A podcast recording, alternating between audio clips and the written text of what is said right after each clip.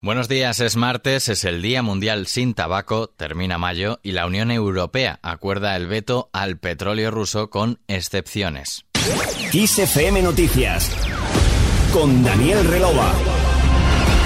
Los líderes de la Unión Europea han acordado que el embargo al petróleo ruso como represalia por la guerra en Ucrania deje fuera del veto todo el crudo que llega al bloque por oleoducto. El pacto, por tanto, incluye todas las importaciones de crudo por vía marítima y deja fuera del veto el petróleo que es transportado desde Rusia a Hungría, República Checa y Eslovaquia por oleoducto, una exigencia que el húngaro Víctor Orbán había trasladado a los socios del bloque desde hace semanas.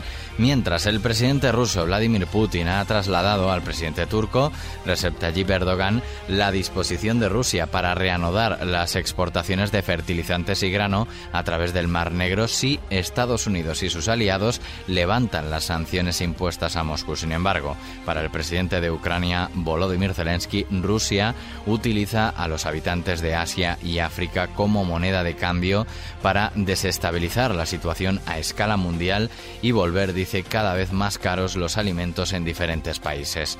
Al margen de la guerra, el presidente de la Generalitat, Per Aragonés, ha exigido explicaciones inmediatas a la ministra de Transportes, Raquel Sánchez, ante las cifras, según él, inaceptables de inversiones ejecutadas por el Estado en Cataluña. Según un informe, el Estado ejecutó el año pasado en Cataluña un tercio de la inversión prevista en el presupuesto, mientras que la Comunidad de Madrid logró 952 millones más de lo presupuestado. Desde el Ministerio de Transportes, Movilidad y Agenda Urbana han puesto en valor las inversiones ejecutadas en Cataluña. Fuentes del Ministerio han informado que Cataluña es la comunidad que más inversión ha recibido por parte del Ministerio desde junio de 2018. Y por otro lado, este martes termina el plazo fijado por el Tribunal Superior de Justicia de Cataluña para ejecutar su sentencia que fija un 25% de castellano en la educación catalana. El Govern confía en el decreto que aprobó ayer lunes y que explicita la inaplicación de porcentajes en la enseñanza como respuesta al fallo.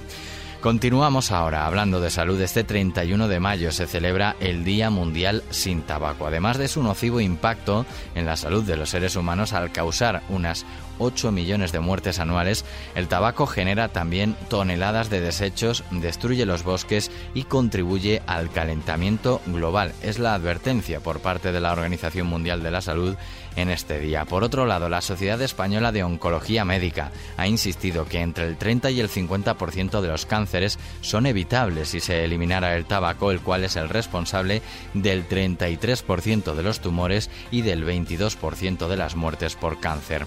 Sanidad terminará hoy de pulir el plan antitabaco que dará cobertura a la reforma de la ley actual para ampliar los espacios libres de humo.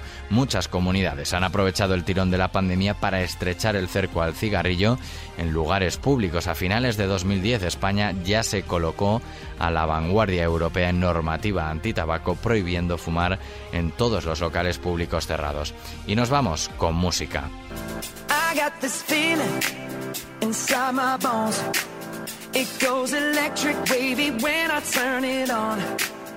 Escuchamos a Justin Timberlake, quien ha seguido el camino de otros artistas y ha vendido los derechos de todas sus canciones a sus 41 años. El cantante tiene una de las carreras musicales más prolíficas, acumula 10 premios Grammy, 7 American Music Awards, 3 premios Brit, 4 Emmy, además de todos los éxitos de su carrera como actor. Hypnosis Song Management ha comprado ahora todo el catálogo musical del artista, unas 200 canciones por 100 millones de dólares. Timberlake. Se suma así a muchos otros artistas que han tomado esta decisión como Bob Dylan o Bruce Springsteen. Aquí terminamos este repaso informativo de XFM Noticias, la actualidad puntual como siempre en los boletines horarios de XFM y ampliada en los podcasts. Que pases un buen día.